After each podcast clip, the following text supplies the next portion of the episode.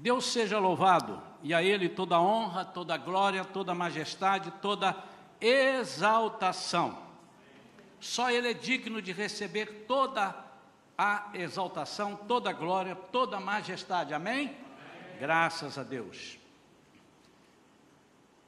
Deus nos deu uma mensagem para essa noite que eu já dei o spoiler dela aí domingo passado e hoje de manhã também. E um tema que realmente creio que foi de Deus ele ter me instruído nisto, porque ao longo dos anos nós temos visto pessoas vindo para Jesus com uma sede muito grande e de repente parece que a sede acaba. As pessoas vindo para Jesus e prometendo ser uma alguém ou fazer alguma coisa da sua vida para Jesus e de repente mudam ou de repente param no meio do caminho. E eu comecei a orar a Deus para entender esse mistério, porque por que, que Deus é tão bom e sabemos que o é? E de repente nós abrimos mão de conhecê-lo mais, de querer mais. Tudo aquilo que é muito bom, é natural que queiramos mais. E Deus falou comigo e eu quero transmitir para os irmãos nesta noite. E o título dessa mensagem de hoje é Construindo o Amor. No sentido de que nós vamos construir o amor. A princípio você pode ficar é, um pouco inquieto com isso e, e dizer, mas que é isso, eu estou incomodado. Como é que eu posso construir o amor se o amor vem de Deus? É o seu amor por Deus. Construir o seu amor por Deus. Em um casamento uh, judeu do, do passado, três elementos eram fundamentais: o compromisso e fidelidade, o amor e a santidade. À primeira vista, o amor ficava em segundo plano. Ele vinha com o tempo ele deveria ser conquistado e sedimentado através do compromisso, da fidelidade e da prova de santidade. Nessa, na nossa cultura, nós casamos pela paixão, amor à primeira vista. Uau! A Vera dá um testemunho que quando ela me viu, ela ficou enlouquecida. É, porque vocês não sabiam como é que eu era. É, dá para imaginar. Olhe como eu sou hoje, imagina eu mais novo. Era um desastre. Então ela disse que quando me viu, disse: é ele, é ele. Mas o correto normalmente não é isso. O povo ocidental, ou seja, nós tratamos dessa forma, mas o povo oriental, principalmente naquela época, não era assim que eles escolhiam seus casamentos. Nós tivemos a oportunidade de trazer para a igreja uma analogia do casamento judeu do tempo antigo com a igreja de Cristo. E os irmãos sabem como é que era. O noivo ia até a casa da noiva, dizia: Eu quero essa noiva, e a noiva então decidia: Eu quero, mas eles estavam se conhecendo, não foram a vários, várias festas, não foram a vários encontros, não conversaram bastante, não se apaixonaram, o coração não palpitava quando via na rua, era assim. E baseado no que ele, o noivo, falava para o pai da noiva, baseado no que a noiva escutava acerca desse noivo, o programa de vida, eu queria usar esse termo, os irmãos me permitam, o programa de vida que esse noivo tinha para ela, ela então aceitava fazer essa aliança e se comprometia a ser fiel junto com ele para que ambos pudessem conquistar aquilo.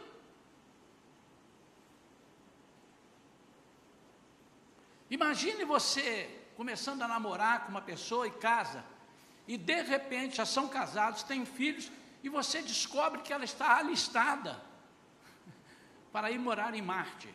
Porque tem aí, está sendo feito uma, uma, uma seleção né, de pessoas que vão morar em Marte. E eles precisam saber, já está mais de sei quantos anos fazendo isso, isso é real, viu, irmãos? Os irmãos, quantos sabem disso? Nunca mais vão poder voltar. Eles vão começar uma civilização lá. Imagine você ser casado com a pessoa dizendo, eu decidi, eu me alistei, eu queria te fazer uma surpresa.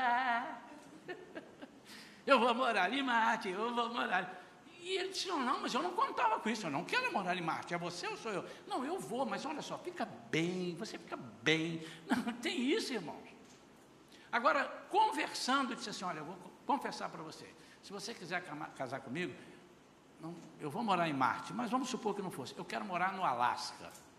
Como eu gosto do frio do Alasca. Como eu gosto.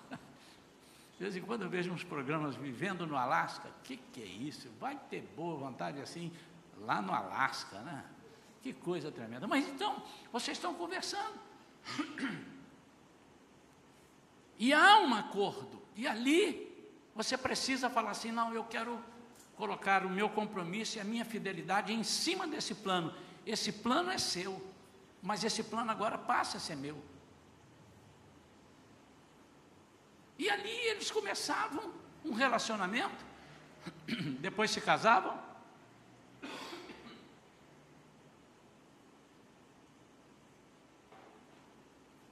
Como aconteceu com Isaac e Rebeca, Todos nós conhecemos a história. Quando Abraão fala para o seu servo, isso é uma figura de Deus, do Espírito Santo, de Jesus e da igreja, onde Abraão é a figura de Deus, Eliezer, o seu servo, ou Eliezer, é?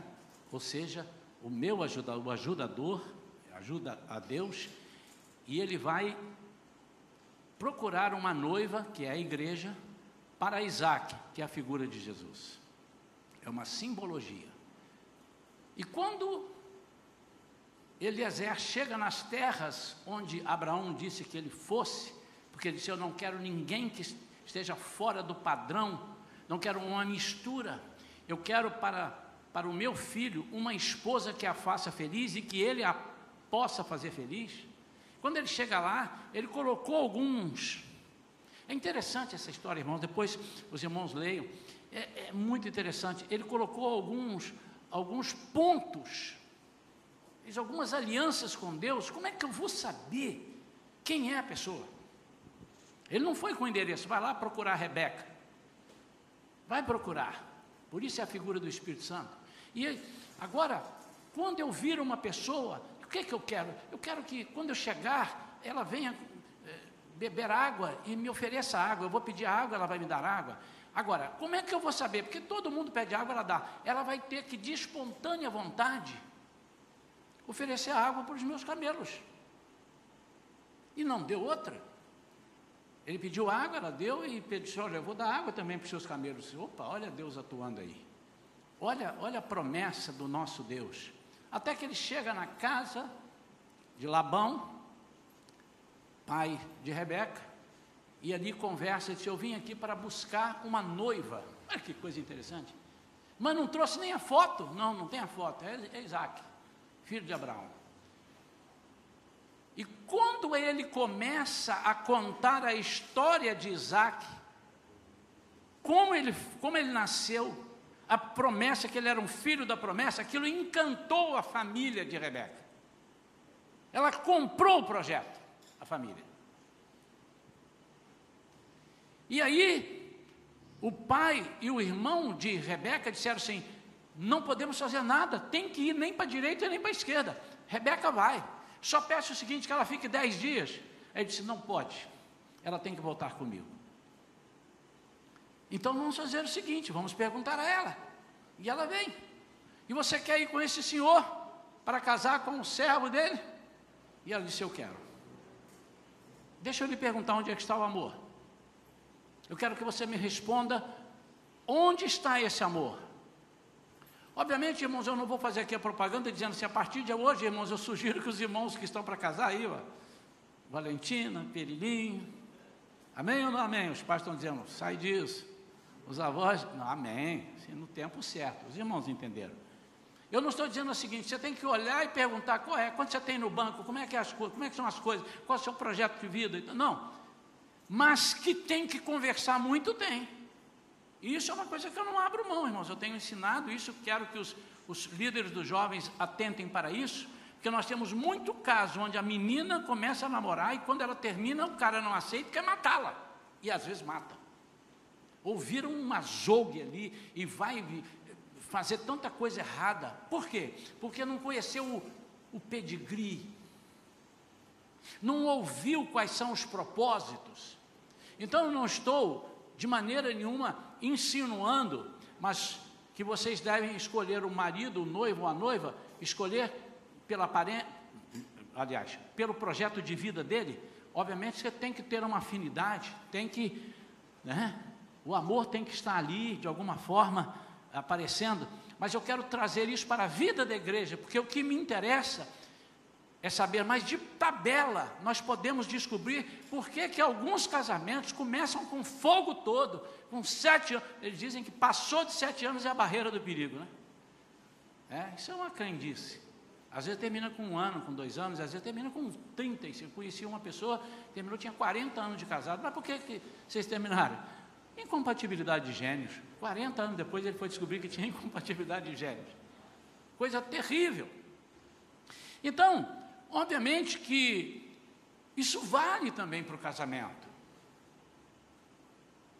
Quando eu dou curso para noivos, os noivos que querem se casar, se forem casar é, através da minha ministração, eu, é uma exigência, eu preciso dar o curso de noivo. Não, não, quem dá curso de noivo é meu pastor, eu venho aqui só para me casar. E eu não caso eu peço, não, eu preciso participar, pelo menos para dar algumas orientações. Eu digo essas coisas, como é que vocês estão se escolhendo? Ah, pastor, eu, sabe por que, eu fiquei noivo? Ele, ah, eu amo muito. Ó, oh, ele me leva para almoçar toda semana, mas e se ele parar de te levar para almoçar depois de casado? Esse casamento pode acabar. Ele me, ele me traz presente todo mês. E se a maré estiver brava e ele não tiver dinheiro para te trazer todo mês? O que é que está te segurando num casamento? É a mesma coisa agora. Vamos passar aqui e de igreja você leva também, porque tem essa analogia. O que é que te segura na igreja de Cristo? Eu não estou te falando o que, é que te segura ser membro da igreja, mas também, mas também. O que é que te prende a servir a Cristo? Qual é a tua motivation? Qual é a tua motivação? É motivation? Piriri. Amém. Amém. Primeiro deve vir o compromisso e a fidelidade. Eu vi um pastor uma vez pregando, falei, mas que coisa esquisita, como é que ele fala isso? Não, porque a fé precisa ser racional. Depois ele foi desenvolvendo, eu entendi o que ele estava dizendo. Imagina que coisa doida.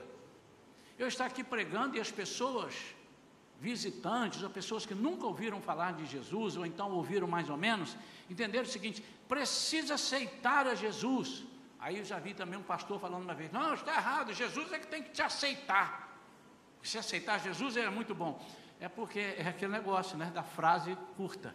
Aceitar que Jesus seja o seu Senhor, o seu Salvador, o seu dono, que Ele venha gerir a sua vida aceitar, permitir que ele entre. Isso é que chama-se aceitar Jesus. Como é que você aceita Jesus? Ouvindo quem ele é. Então, num casamento com Cristo, primeiro deve vir o compromisso e a fidelidade. E a partir do momento que você passa a servir a Cristo, obviamente, arrolado numa comunidade, para já aprendemos isso aqui nos estudos de Efésios, para fazermos parte do corpo de Cristo, da igreja que é o corpo de Cristo, onde Ele é a cabeça, nós passamos a fazer parte desse compromisso, nós começamos então a falar assim: não, eu vou, eu estou me matriculando. É dentro desse princípio, irmãos, que eu ofereço o batismo para as pessoas, mesmo que ele tenha alguns carrapichos para serem retirados. E no momento que ele, bati, que ele se batiza, ele está me dando ok para que Jesus, eu ore por ele, para que eu instrua na palavra, que nós o instruamos na palavra como igreja, e para que Cristo tenha autoridade e legalidade na vida dele para ensiná-lo. Quantos estão entendendo isso? Não é para ele ficar do mesmo jeito, mas é para ele vir. E o batismo é o início, é nesse mesmo princípio. E o amor será conquistado como? No decorrer da relação. E aí agora você pode ir abrindo, você pode ir abrindo essa, é, é, dando amplitude, amplitude nessa explicação. Serve para o amor que você tem pela sua igrejinha, o amor para que você, que você tem para o seu grupo de relacionamento dentro da igreja, grupo de comunhão, o amor no seu casamento, isso tudo vai sendo conquistado de acordo com uma série de coisas que nós vamos colocar aqui. Ninguém, se você puder anotar essa frase, se você não der tempo de anotar, depois eu te dou. Ninguém fica apaixonado por Jesus assim que o aceita. É impossível. Você pode sentir um negócio diferente. Não, eu senti o toque. Mas apaixonar por Jesus, ninguém fica assim que o aceita. Mas o aceita como Salvador por crer em seu programa para a nossa vida. E o amor virá com o nosso relacionamento diário com Ele. E eu tenho uma frase que eu aprendi há muitos anos, no início, logo assim que fomos batizados no Espírito Santo, de um americano que ele veio falar para um grupo e ele falou três noites. E nas três noites ele abriu assim: Você ama Jesus? Aí as pessoas disseram: Amém. E eu quero fazer isso com a igreja, que eu quero deixar que a igreja, porque isso faz parte dessa mensagem. Quanto mais eu o sirvo, mais eu o conheço. E quanto mais eu o conheço, mais eu o amo. Quanto mais eu o sirvo, mais eu o conheço. Você quer conhecer a Jesus? Você precisa servi-lo. E você quer amar a Jesus? Você precisa conhecê-lo. É impossível você amar a Jesus sem conhecê-lo. Então, quando aceitamos a Jesus, nós estamos ficando noivos dele. Ali começa um compromisso, tal qual no casamento judeu antigo. Onde ele voltava para a casa do pai e dizia assim: Eu vou para a casa do meu pai, vou buscar, vou preparar uma morada. E Jesus disse isso em João capítulo 14: Na casa de meu pai há muitas moradas. Se não fosse assim, eu, eu, eu teria dito. Todavia, eu vou lá, vou preparar o lugar para vocês. E ele ia e deixava um presente com a noiva para. Ele comprava alguma coisa e deixava algo com a noiva para que ela se lembrasse dele, porque podia demorar, podia não demorar tanto, mas não era na semana seguinte, normalmente não era. E quando o pai dele estava tudo pronto, ele disse: Papai, está tudo pronto aqui. O pai disse: Então agora você vai.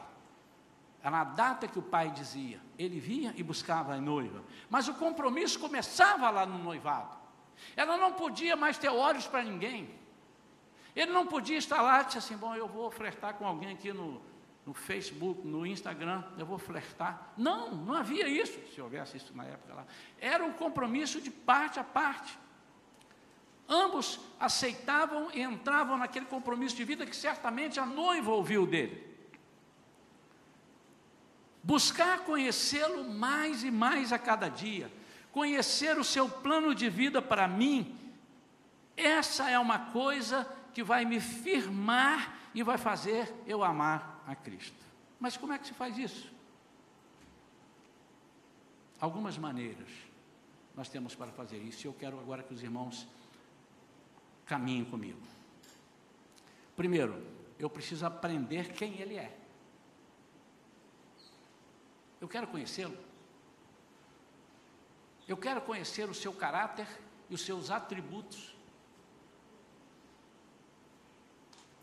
Os antigos dizem que para você conhecer uma pessoa, você tem que comer com ele um saco de sal. Mas não é um saco de 60, não é um saquinho de cisne, é um saco de 60 quilos. Naquela época não tinha saco de, de sal de um quilo, quando esse, esse provérbio veio. Você imagina comer 60 quilos de sal. Eu fiz uma conta lá em casa, um quilo de sal demora um mês ou um mês e pouco. São 60 meses, são 5 anos, é mais ou menos isso. Mas não quer dizer que você conhecer uma pessoa, você demora 5 anos, pode levar 20, pode levar um ano. Mas para conhecer uma pessoa, você precisa se relacionar com ele. aprender quem Ele é, conhecê-lo. Mas como é que eu faço isso, pastor? Eureka! Descobri, então eu quero. Como? Ih, mas tem muitas formas, eu vou dar aqui algumas. Primeiro, saber que Ele é infinito. Deus é infinito. Você não consegue medir Deus, Deus não começa nem acaba.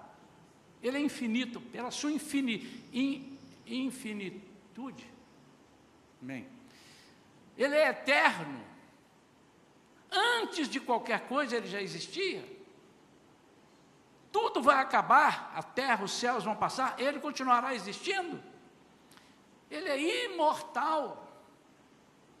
Você começa a ouvir o projeto de vida dele, é imutável. A Bíblia diz que qualquer coisa que o homem faça, Deus continua imutável. Existe um versículo que muitas pessoas também pegam errado. Ainda que o homem seja infiel, Deus é fiel. Eles estão pensando, está vendo? Eu posso até ser infiel, mas Deus é fiel comigo. Nananina não. Senão a Bíblia está errada. Ué, o que, que é isso? Ah, você é infiel, tá, meu filho, mas você é tão bom que eu vou ser fiel para você. Não é isso que está dizendo. Diz o seguinte: não importa se você é fiel ou infiel, Deus continuará fiel. É isso que diz o versículo. Agora, você pode receber alguma coisa mesmo na sua infidelidade. Isso por causa de um outro atributo de Deus, que é a sua graça. O seu amor. A Bíblia diz que Deus é amor. Ele não tem amor. Ele é amor. Ele é todo amor. Já vimos isso aqui na igreja. Ele é bondoso, ele é paciente, ele é misericordioso, ele é fiel, como eu disse aqui agora. Então, quando você começa a ouvir de Deus, você está aí no seu, no seu banco, entrou na igreja, está ouvindo falar de Jesus e diz assim: puxa vida, mas é, é isso que eu quero para a minha vida. Eu vivi alguns anos, nasci num lar cristão. Mas eu vivi alguns anos da minha vida num, nos questionamentos, com alguns, alguns percalços esquisitos aconteciam.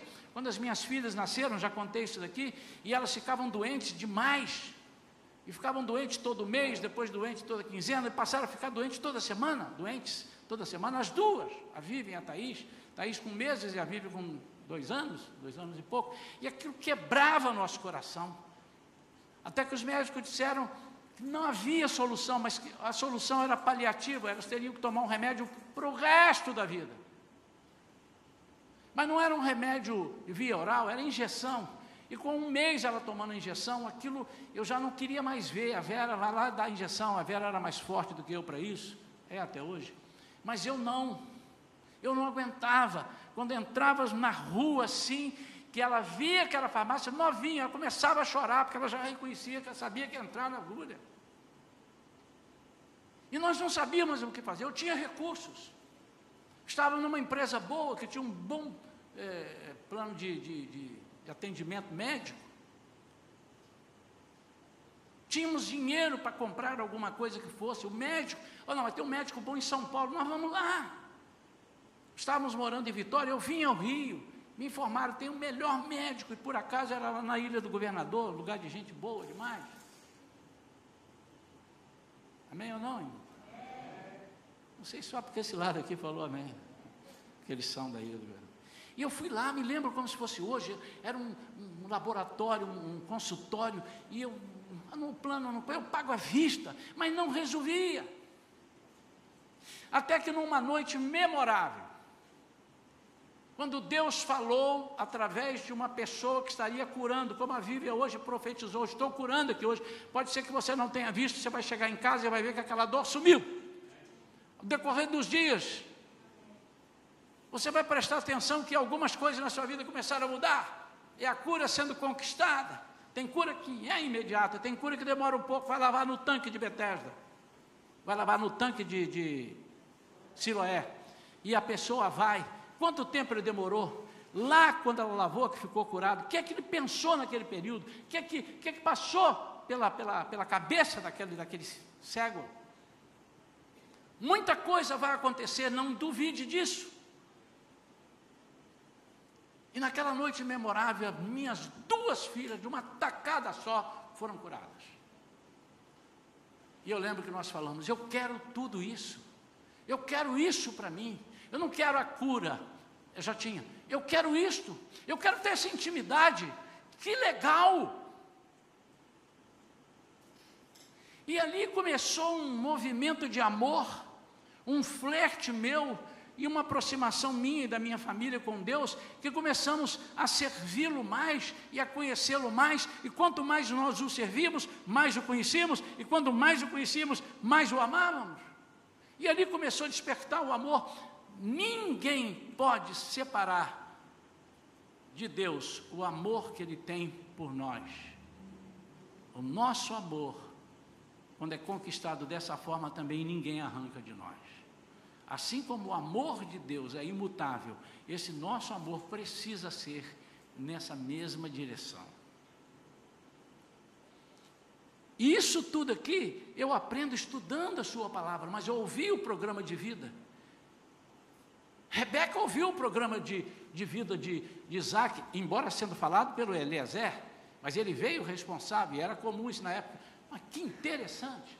Mas quando chegou lá, ela não ficou quieta. Certamente ela começou a conversar e começaram a buscar. Olha, ele me falou sobre isso, isso e isso. E começou a acontecer.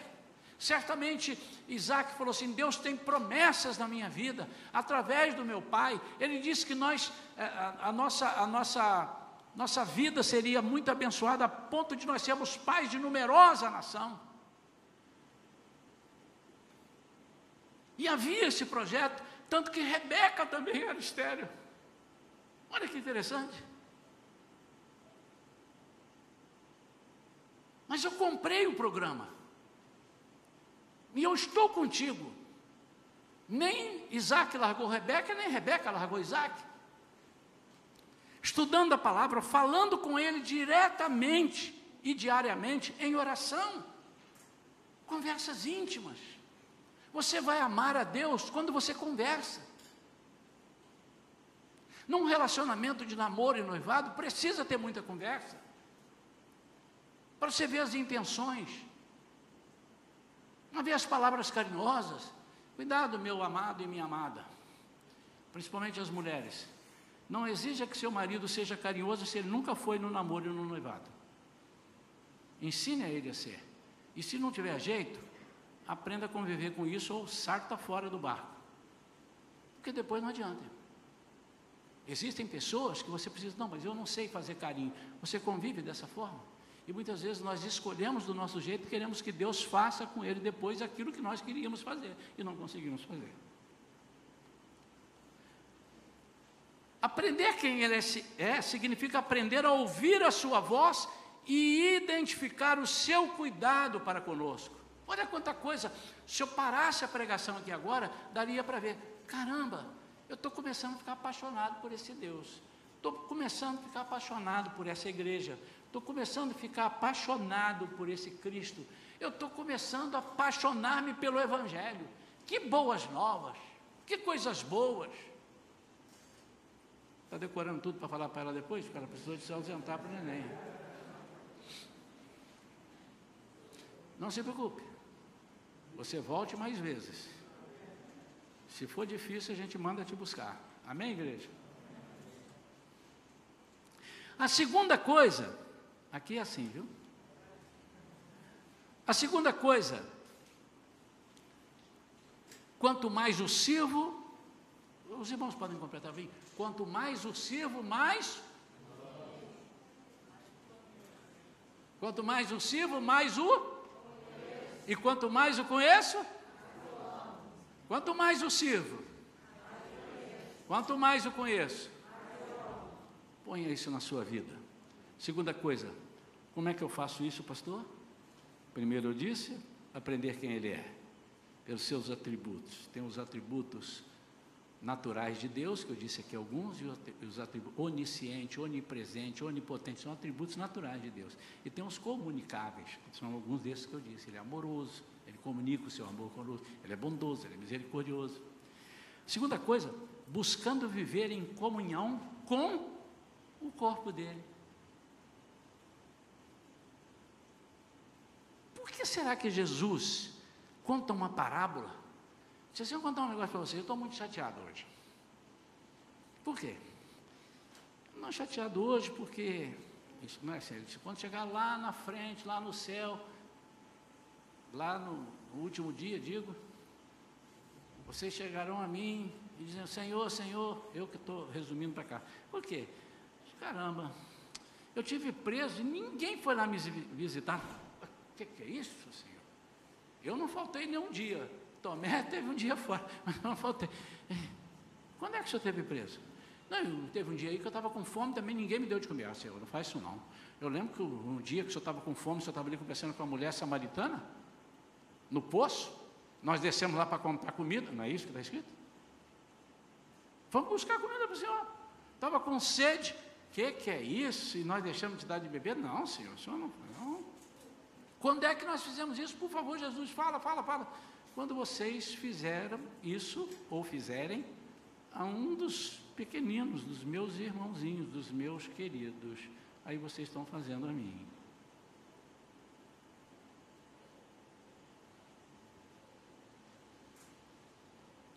Quando eu digo para você, olha para Jesus, você precisa olhar para mim ou para um de nós e ver Jesus. Se você não consegue, você não o conhece. Você não consegue fazer com que a pessoa veja Jesus em você, é porque você não conhece. Aprender a servi-lo através do corpo dele, o corpo, o corpo. Nós somos o corpo. E temos um poder sobrenatural. Aprendemos isso no estudo de Efésios. O poder que ele venceu tudo, arrebentou a boca do balão, venceu tudo e tal, entregou para a igreja a autoridade. Sobre os principados, sobre as potestades, sobre todas as coisas ruins que habitam na terra. Ele nos deu. Então, para eu amá-lo, eu preciso conviver com esse corpo. Tem gente que não gosta do seu corpo, tem gente que ama o seu corpo, e tem gente que idolatra o seu corpo, tem gente que larga o seu corpo de qualquer jeito. Nós temos que tratar o corpo bem tratado, porque ele é templo do Espírito Santo. Nós não temos templos, temos todos somos templo no singular. Aprendemos isso, né, irmãos? Formamos o templo. Quando eu me desligo da igreja de Cristo, quando eu me desligo do corpo, eu deixo de ser templo. Mas eu, como corpo, sou templo. E quando eu for para casa, eu continuo sendo templo. Eu não estou no meu trabalho sozinho, pastor. Sou templo. Mas eu não sou templo individualizado. Eu sou uma célula do templo. Quantos estão entendendo isso? E como é que eu começo a gostar? Porque ali eu vou conhecer testemunhos testemunhos. Os nossos irmãos vão testemunhar. Nós vamos ouvir um irmão dizer: Eu fui curado assim, assim, assim. Aí você está ouvindo assim: Caramba, eu tenho uma enfermidade até muito menor que essa. Não, eu vou fazer isso e tal. Aí você vai orar. Quando você ora, já tivemos aqui na igreja alguns irmãos que Pastor, que legal, pastor. Que legal. Orei e aconteceu aquilo assim. Falei, isso é antigo, irmãos. Os discípulos também falaram para Jesus: Jesus, o Senhor nos enviou e tal. Olha, nós impunhamos as mãos, as pessoas eram curadas e até os demônios se submetiam a nós. Ele disse, eu sei, mas não fiquem alegres por isso. E agora eu vou fazer um sinônimo aí. Uma, ele disse: Alegrai-vos antes, porque o vosso nome está escrito no céu. Vamos traduzir? Não fiquem alegres assim por isso. Fiquem alegres porque eu amo vocês. E vocês deram, fizeram, tiveram sucesso, porque vocês me amaram, pelo menos nesse período. Terceira coisa, como é que eu, então, depois de experimentar a sua graça em comunhão com o corpo, usufruir das dádivas dele, conhecer a sua bondade e a misericórdia, é aqui que eu conheço a bondade e a misericórdia do Senhor, não tem outro lugar. Aqui não é aqui na Shalom, não, tá, irmãos? Aqui no corpo. É Deus operando entre nós, é aqui que eu vou conhecer. Então, a terceira coisa, a partir desses alicerces que nós falamos, nós passamos a amá-lo, começamos a gostar. depois vamos amar mais, depois vamos ficar apaixonados, depois nós vamos dizer assim: ninguém vai me separar. E tem mais, ainda que a figueira não floresça, ainda que não haja vacas no curral, ainda que eu ore e não seja atendido, ainda que eu esteja desempregado, ainda e ainda e ainda, eu hei de confiar. Por quê? Porque eu o conheço, e porque eu conheço, eu o amo.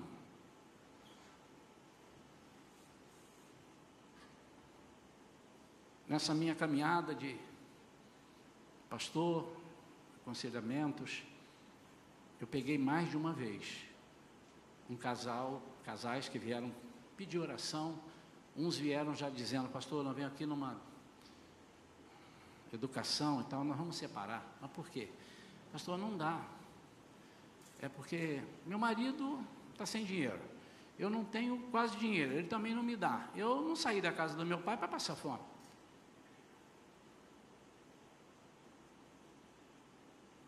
Eu disse: Você programou casar para nunca faltar dinheiro? Se fez isso, olha o que está acontecendo. Uma das primeiras perguntas que eu faço no curso de noivado aos noivos é: por que, que você está casando com ele e quer casar com ele? O que, que você viu nele? Ah, pastor, ele é lindo, ele vai ficar feio um dia.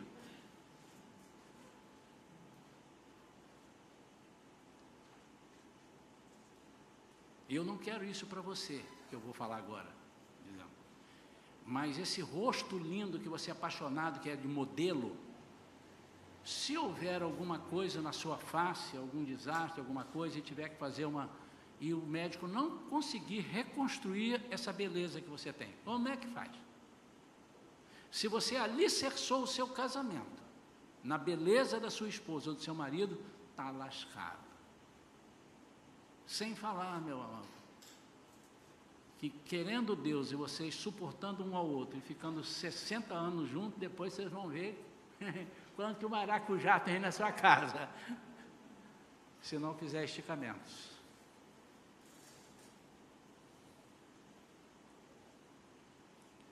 Esse amor, esse alicerce, não foi construído em cima de aparências.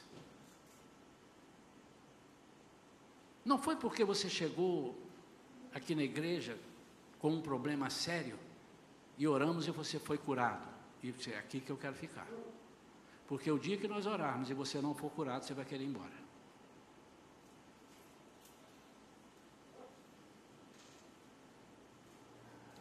Não é porque você chegou e foi abençoado no primeiro, de cara.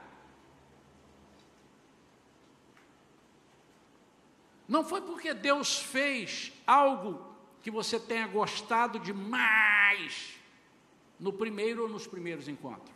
Não pode ser assim. Porque vai chegar um dia que Deus vai dizer, agora eu vou provar isso aí, ele vai passar um pedaço, eu vou amassar o barro dele e ele vai entrar na moenda comigo. Quantos já passaram a moenda aqui? A minha sobrinha, eu falei isso aqui, ela é pastora lá em, Espírito Santo, ela e o marido são pastores. E ela confidenciou a minha esposa recentemente: Tia, nós estamos passando um pedaço. Tudo quanto é for, sorte de enfermidade que você possa imaginar. O marido com câncer. Já estava curado, voltou. Ela foi ajudar, quebrou o joelho, não podia engessar nem fazer nada, ajudando com o joelho quebrado. Aí não sei quem ficou com Covid. A pessoa que ajudava não pôde vir ajudar. E, e olha, e gente na igreja, e eles não podendo ir à igreja por causa dessas circunstâncias. E gente precisando de. Ela disse: tem dia que a gente senta e chora. Vocês sabiam que o pastor chora? Chora. Eu não. São percalços. Mas se o seu amor foi firmado em Cristo, em cima de alguma promessa que você se fez ou que alguém fez você erroneamente, já vem para cá que seus problemas vão acabar. Deixa eu dizer, quando você aceita Jesus, seus problemas começaram e não acabaram. Começa, porque o mundo das trevas começa a querer. Eu estou dizendo a você que a sua derrota começa, não estou dizendo que os seus problemas começam, mas você tem Jesus, você tem o Espírito Santo, você precisa crer nisso. E como é que você o conheceu? Eu falei aqui há pouco, quando você vê que ele é onisciente, ele é onipotente, ele é onipresente, ele é amoroso, ele é bondoso, ele tem a sua graça, a graça dele te basta. E o, a, a, a, você, quando está fraco, aí é que você é forte. Então nós passamos a alicerçar o nosso amor em coisa palpável. Agora eu entendi aquele pastor dizendo que a fé é algo racional. É algo racional no seguinte sentido: não, eu preciso entender que eu não conheço Deus, não vi escrever a Bíblia, não sei o quê, mas eu estou vendo isso assim, assim, assim. Como é que eu explico? É não, é, tem razão. Não, só pode ser Deus. Então eu vou, também vou aceitar. Isso se aceitou pela fé, raciocinando. Não é a fé como é que ele vai fazer? Isso aí você não consegue. Esse amor foi construído em cima de uma base sólida de compromisso, fidelidade, que eu experimentei.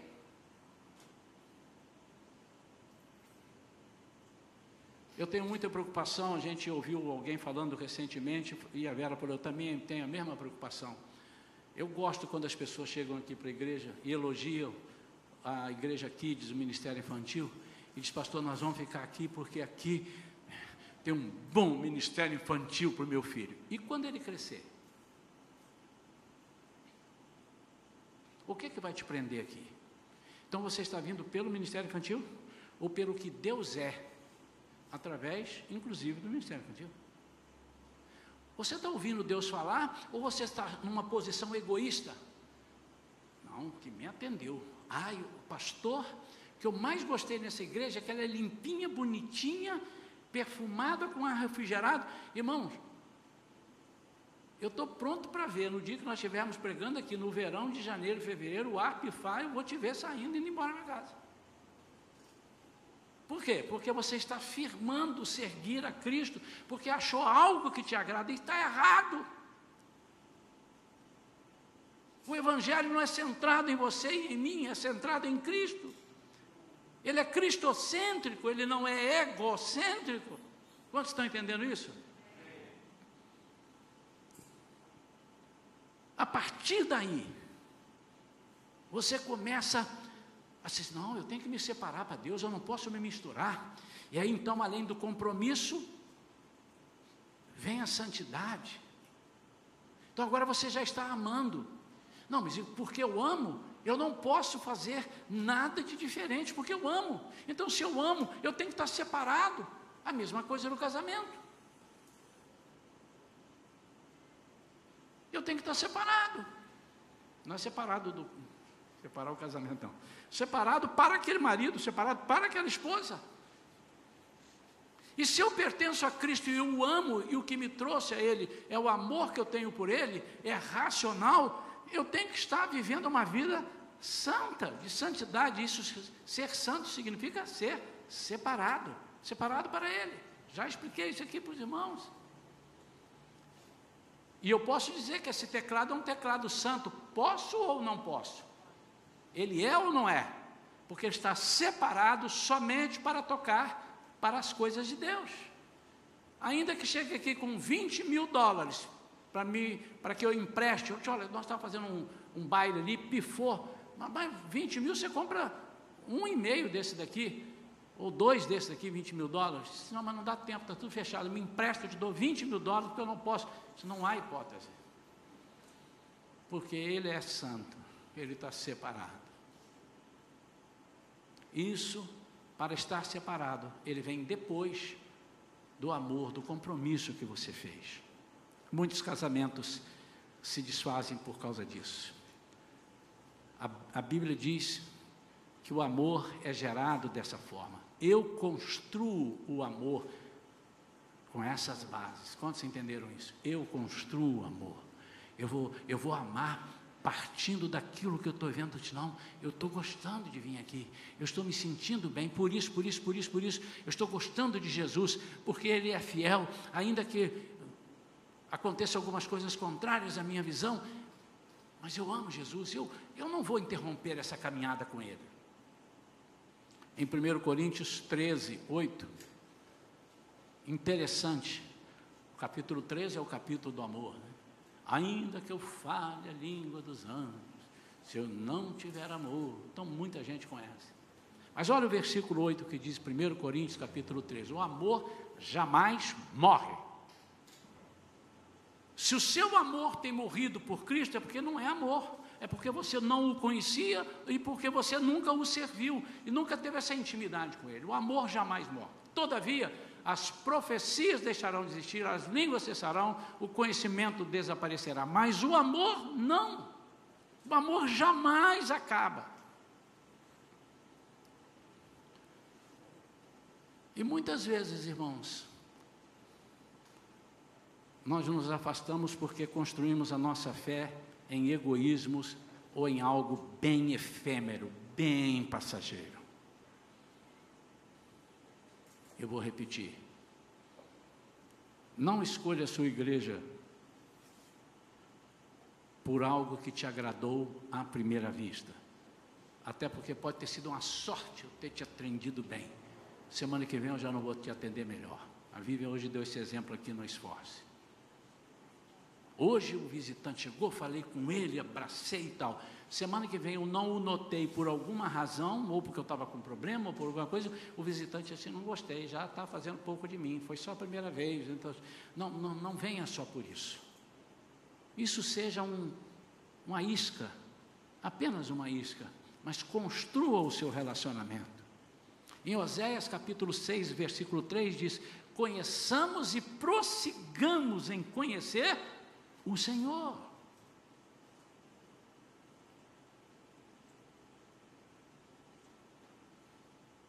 Nunca construa o seu amor em algo que seja passageiro, nem no casamento, e muito menos o amor a Cristo, ao Evangelho.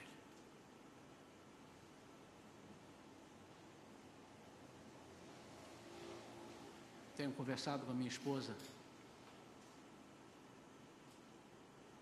e disse: essa pandemia trouxe muita coisa ruim, mas trouxe muita coisa boa. Amém ou não? Trouxe muita coisa boa. Trouxe, por exemplo, o fogo que purifica. Você deve estar sentindo falta de pessoas que há um ano não vêm à igreja.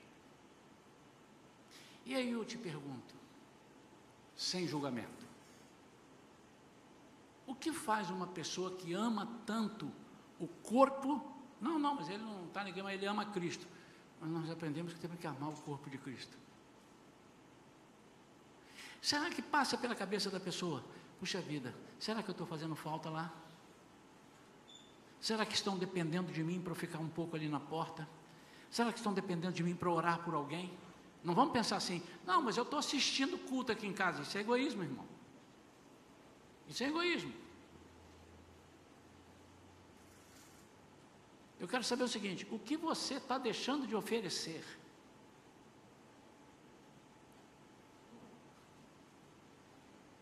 Um dos presidentes dos Estados Unidos disse, né? Não pergunte o que, a América pode fazer por você, pergunte a você o que você pode fazer pela América. O que Jesus está dizendo, o que você pode fazer pelo meu corpo? Tem muita gente com o corpo dilacerado aí na, na por aí. O que você. E você está escondido há um ano que não sente falta.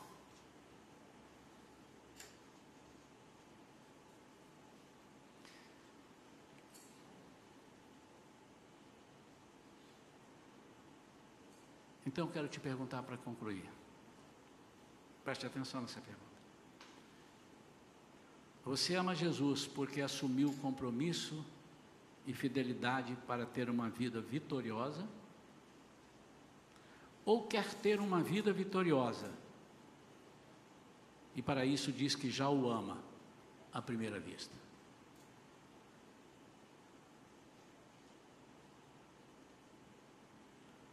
É pecado querer uma vida vitoriosa? Aliás, você é bobinho se não quiser. Mas para ter uma vida vitoriosa, você precisa conhecer quem lhe oferecerá uma vida vitoriosa. Então eu vou repetir a pergunta. Você ama a Jesus porque assumiu um compromisso e uma fidelidade para ter uma vida vitoriosa, ou você quer ter uma vida vitoriosa e para isso já diz que o ama à primeira vista? Eu aconselho você a conhecer aquele que faz todas as coisas, que pode todas as coisas, que sabe todas as coisas, que vê todas as coisas. Experimente servi-lo. Experimente conversar com ele. Experimente. É, é, busque experimentar a graça dele. Busque experimentar o que ele é, quer fazer através de você. E você vai dizer assim: puxa vida, nunca imaginei que Deus fosse me amar tanto quanto Ele me ama. Estou apaixonado por esse Deus. Que Deus maravilhoso. E é engraçado que muitas vezes nós falamos, né? Deus é muito bom, né? Nosso Pai, olha como que Deus é bom. Eu estava andando ali, estava sem não sei o quê, e de repente eu achei o dinheiro. Deus é muito bom. Não é isso? Você pensa, Deus me deu dinheiro, Deus é muito bom. Olha, Deus é muito bom. Deus, olha, eu ia entrar numa furada, aí Deus não deixou. Deus é muito bom. Só por isso, irmãos, que Deus é bom. Eu confesso aos irmãos que eu tenho visto muita coisa e vai piorar um pouco mais. Muitas pregações, não que eu fique agarrado olhando, porque tem umas ali que até podem me desviar mas eu vejo algumas boas pregações, aprendo muito com os meus irmãos, pastores. Olha, quanta coisa boa existe. Acho que existe até muito mais coisa boa do que ruim. Creio nisso. Vamos dar um voto de confiança. Mas existe muita coisa firmada em no farinha pouca meu pirão primeiro. E o que eu quero deixar para a igreja é um um sentimento que nós devemos ter de buscar amar a Cristo pelo que Ele é, não somente pelo que Ele faz por nós, pelo que Ele é.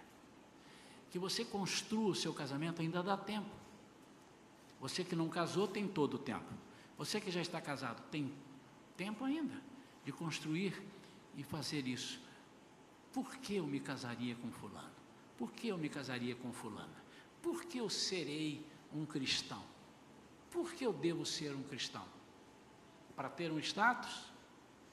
De uns anos para cá, muita gente se tornou cristão porque era status.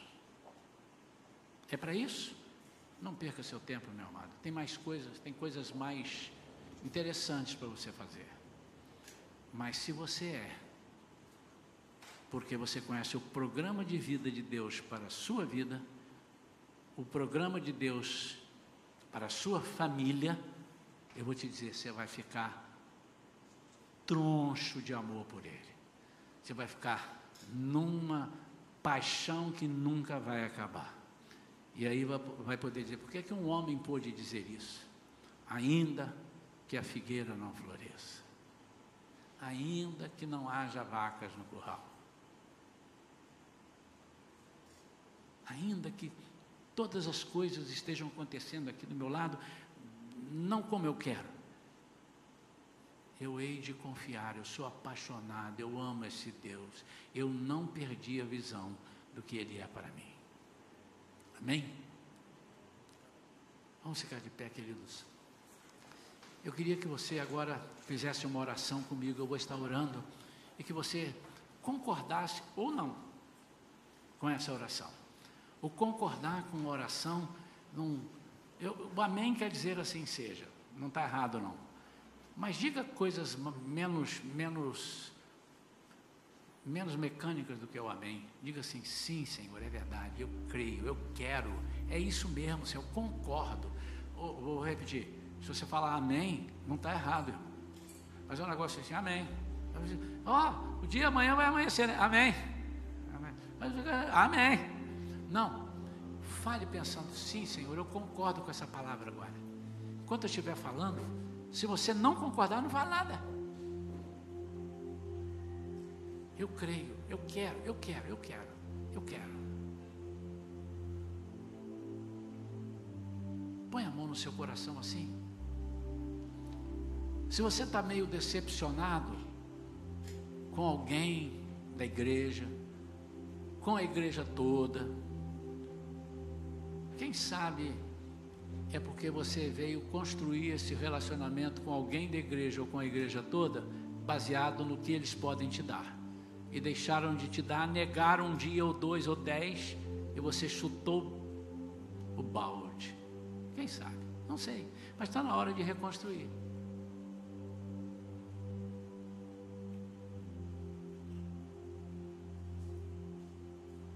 Quantos amigos vocês têm? Quero perguntar isso que você conhece e sabe que tem grandes defeitos, alguns defeitos. Você tem alguns amigos assim? Tem?